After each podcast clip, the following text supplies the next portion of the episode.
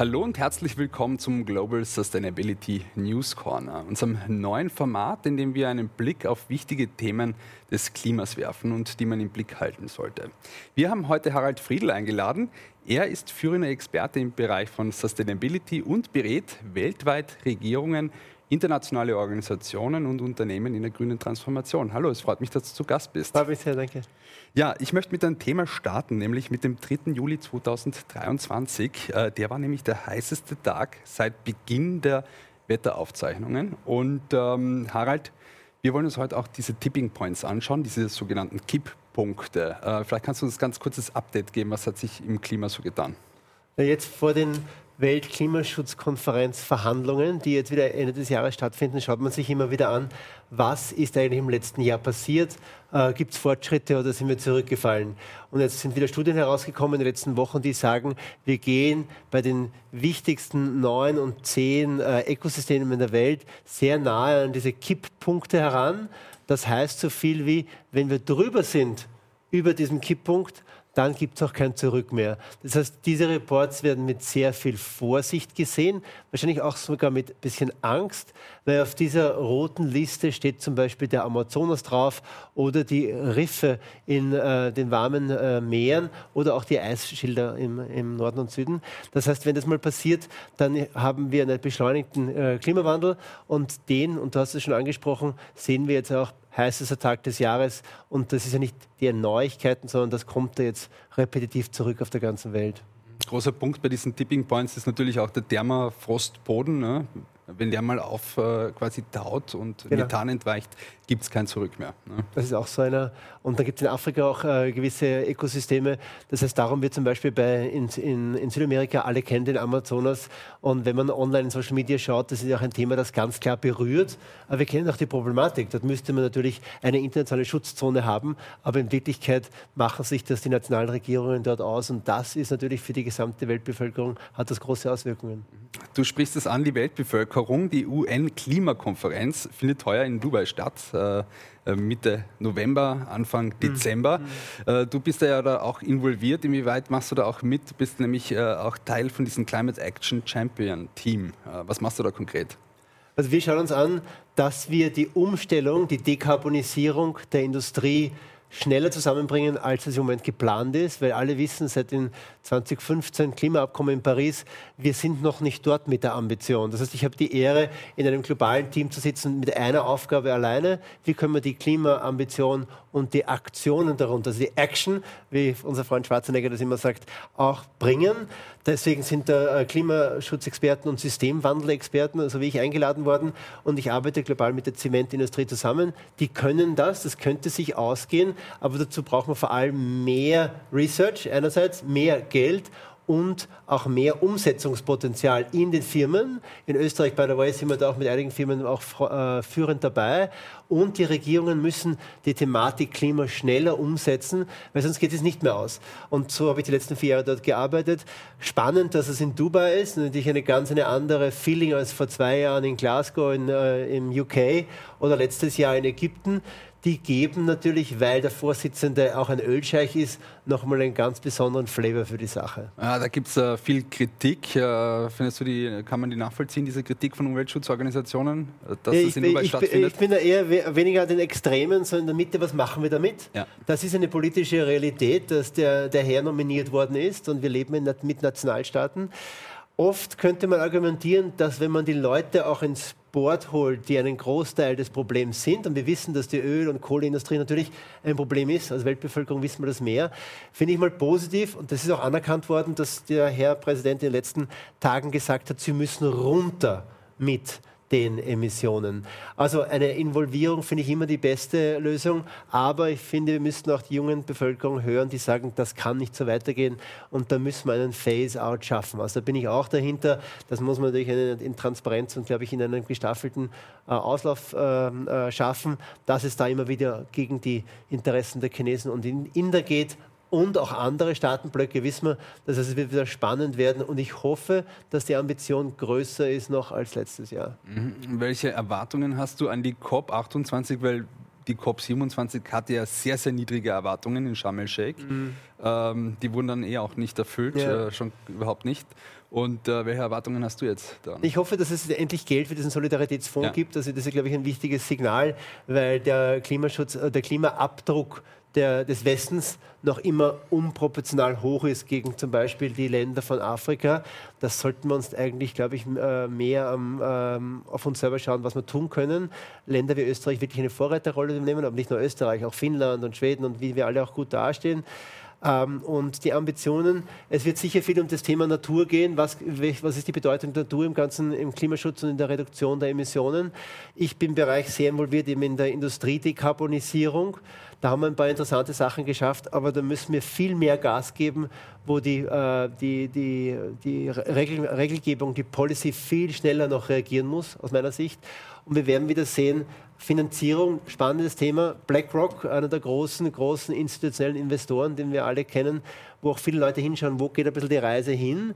Die haben jetzt gerade vor ein paar Wochen gesagt, Dekarbonisierung und Klimaschutz ist einfach die, die große Investitionschance neben artifizieller Intelligenz, künstlicher Intelligenz. Das wird oft mit Erleichterung aufgenommen und ich finde spannend im Bereich dass es neue Finanzierungsmodelle braucht. Mhm. Weil zum mhm. Beispiel, ich hatte mit Kanada zu tun vor kurzem, viele wissen, dass einfach die Businessmodelle noch nicht da sind, weil die Carbon Tax noch nicht überall da ist. Das heißt, da müssen wir über Public-Private Financing einsteigen und da gibt es spannende Diskussionen. Ich hoffe, dass die Leute auf das Verbindende schauen dort und nicht äh, wieder äh, Fingerpointing betreiben. Und ich hoffe, dass die, ähm, die, die, die, Gastgeber ein bisschen mehr auf Gas steigen. Sie sind auf jeden Fall sehr gut vorbereitet. Das weiß ich aus intern. Also sie haben wirklich ein großes Team, das daran arbeitet und sie werden sich auch viel Kritik wieder ausgesetzt sein. Das ist mhm. sicher so. Mhm. Thema Klimafinanzierung wird wahrscheinlich dann auch ein großes Thema dort vor Ort sein. Ja, das ist immer das große ja. Thema natürlich, weil auf der einen Seite schauen wir uns die Technologien an, wo steht das? Man schaut die letzten Klimaberichte an mhm. und die zeigen darauf, dass äh, das Klimakaos schneller bevorsteht, als wir das alle gerne hätten. Deswegen jemand, der wie ich aus der Circle Economy kommt, doch bitte immer wieder diese Umstellung, alle Staaten daran zu erinnern, dass die Circle Economy Umstellung parallel sein muss zur ganzen Klimadebatte, weil Klima ist ja nur ein Teil, aber wir wollen ja gleichzeitig eine fairere Gesellschaft, äh, die äh, auf, auf, auf langfristige lokale Jobs baut. Also einfach eine interessante Sache. Wie wir beide wissen, glaube ich, geht es nicht nur darum, was dort passiert, sondern was ist in diesem Jahr passiert. Mhm. Ich selbst äh, in der Zementindustrie finde ich, da geht recht gut weiter, aber immer wieder die Erinnerung, da, es muss einfach schneller gehen, sonst wird es das bis 2030 nicht ausgehen, die Ziele zu erreichen. Mhm. Wir berichten ja als Brutkasten äh, viel über die Venture Capital Szene. Mhm. Wie siehst du da aktuelle Entwicklungen ähm, auch im Klimabereich? Ja. ja? Ich finde es schön, dass nicht nur das Thema künstliche Intelligenz für, für Aufsehen sorgt, sondern ja. auch im Thema für, ähm, Technologie und, und Food zum Beispiel, also Ernährung und Technologie, finde ich, gibt es ganz markante neue Investitionsrunden, die ich mir so angeschaut habe. Und das finde ich spannend, dieser ganze Bereich Vertical Farming zum Beispiel, wo auch die ganz großen Investoren in, in den USA jetzt hineingehen bleibt eine große Chance. Und ich glaube, je mehr, wir haben vorher BlackRock angesprochen, die institutionellen Investoren auch in diese Richtung schauen, desto leichter wird es auch für die Angel Investor, glaube ich, und die Investoren in den Bereichen Startups auch das Risiko einzugehen, weil wir alle wissen, dass die großen äh, Gelder dann langsam auch zur Verfügung gestellt werden. Meine Beobachtung ist, dass der Bereich zwischen grüner Technologie und, äh, und, und, und Lösungen und Geld schmäler geworden ist. Also ist man näher zusammengekommen, aber ähm, die, die Investitions- und, äh, und Gewinnerwartungen sind vielleicht noch ein bisschen manchmal zu hoch, vor allem dann, wenn man von einem Startup verlangt, es soll was Gutes tun auf der Welt. Mhm definitiv. Äh, das ist ein Thema, das natürlich uns auch ja. beschäftigt, diese äh, Investitionen. Was uns auch beschäftigt, sind natürlich neue Regeln ja. und äh, Regularien. Und da gibt es gerade auf der EU-Ebene das EU-Lieferkettengesetz, was aktuell sehr heiß diskutiert wird in der Wirtschaft. Du bist ja auch quasi tätig als Be Berater in Unternehmen. Inwieweit ist das ein Thema? Ja, ist ein Riesenthema natürlich. Ja. Äh, ist ein Riesenthema, genauso wie der, der, der, berühmte Raw Materials Act, also die Vorbereitung der EU, mehr autark zu sein in Bezug auf Ressourcen. Finde ich super spannende Themen. Einiges kommt ja dazu auch aus dem Bereich des, des Circular Economy Pakets, das jetzt gerade in Umsetzung ist, wie auch, wo auch Österreich, soll man auch sagen, wenn man hier in Wien ist, äh, viel positive äh, Feedback bekommen hat für den Reparaturbonus zum Beispiel. Also dass sie wirklich sich gute Sachen auch tun. Äh, ich hoffe trotzdem, dass die Umsetzung der Kreislaufwirtschaftsstrategie in Österreich noch ambitionierter fortgesetzt wird. Ähm, zum Thema kurz zurück Liefer, äh, Lieferkettengesetz.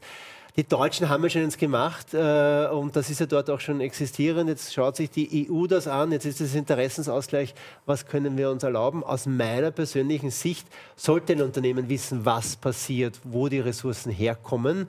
Und im Moment, und deswegen gibt es viele Probleme im Umweltschutz, erlauben wir uns aber Dinge, die nicht erlaubbar sein sollten in einer modernen Welt. Also aus deiner Sicht deckt das Gesetz was Wichtiges ab, aber wo dann genau der Interessensausgleich ist, das wird noch viele spannende Diskussionen äh, uns ausgesetzt sein.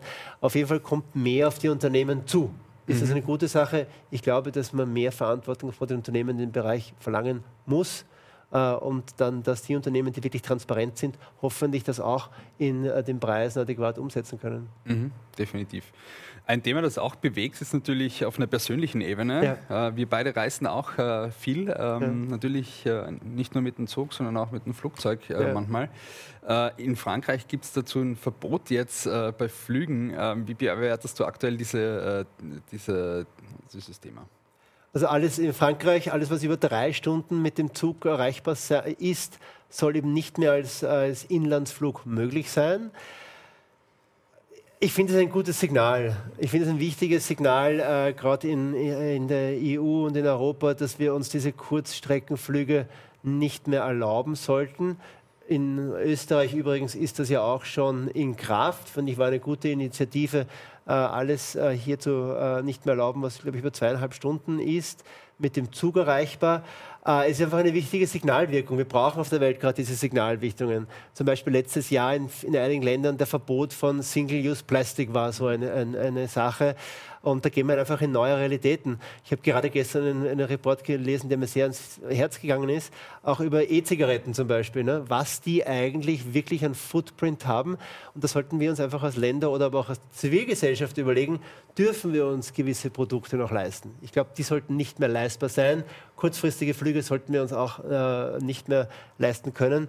Aber wir müssen unsere Länder erinnern, bitte investiert endlich in gute Zugverbindungen, weil jemand, der in Europa viel, viel unterwegs ist, auch in Europa gibt es die leider noch nicht in vielen Ländern. Vor allem zwischen Nord und Süd ist da sicher noch viel Aufholbedarf. Mhm. Du wohnst ja quasi in den Niederlanden und äh, bist auch viel unterwegs. Wie reist mhm. du jetzt aktuell in Europa? Also ich wohne zwischen eben Österreich und äh, familienbedingt Österreich und Holland. Bin sehr dankbar, das miterleben zu können, weil die Holländer mit Film anders umgehen. Ja. Äh, es ist ein Horror, was, äh, dass der, die Zugverbindung zwischen Amsterdam und, und, Wien, auch wenn die mit der ÖBB einmal am Tag eine Verbindung gibt. Äh, ich versuche natürlich in Österreich oder in Europa alles mit dem, mit dem Zug abzudecken. Das Problem ist, die Züge sind oft voll. Das muss man schon, das muss man sagen. Wenn man in Amerika, äh, Amerika in Frankreich zum Beispiel schaut, mit dem TGW ist es natürlich schon viel einfacher. Ja? Mhm. Also ich probiere das zu machen, was möglich äh, über Sharing, Carsharing. Ich habe auch kein Auto, das habe ich vor 15 Jahren einmal aufgegeben. Äh, und, und wenn man dann ähm, äh, ab und zu einen Flug macht, international versuche ich das businessmäßig, also nicht in Business Class, sondern für meine Arbeit zu tun. Ja? Mhm. Ist ein schwieriges Thema für viele von uns, gerade jetzt in, dieser, in der Zeit äh, des Aufbruchs in den, in den, in den Sommer. Ähm, und ich glaube, das muss jeder mit sich, selbst äh, mit sich selber ausmachen, weil es ja leider noch nicht die adäquaten Alternativen gibt. Mhm. Da ist sicher noch großer Aufholbedarf da. Ja. Harald, danke vielmals, dass du heute einen Einblick ja. gegeben hast zu Themen, äh, die wir rund ums Klima im Auge behalten müssen. Es freut mich, wenn du das nächste Mal wieder hier bist bei unserem Spannend. neuen Format der Global Sustainability News Corner. Bis zum nächsten Mal. Tschüss und Baba. Und alle Links sind natürlich in den Show Notes.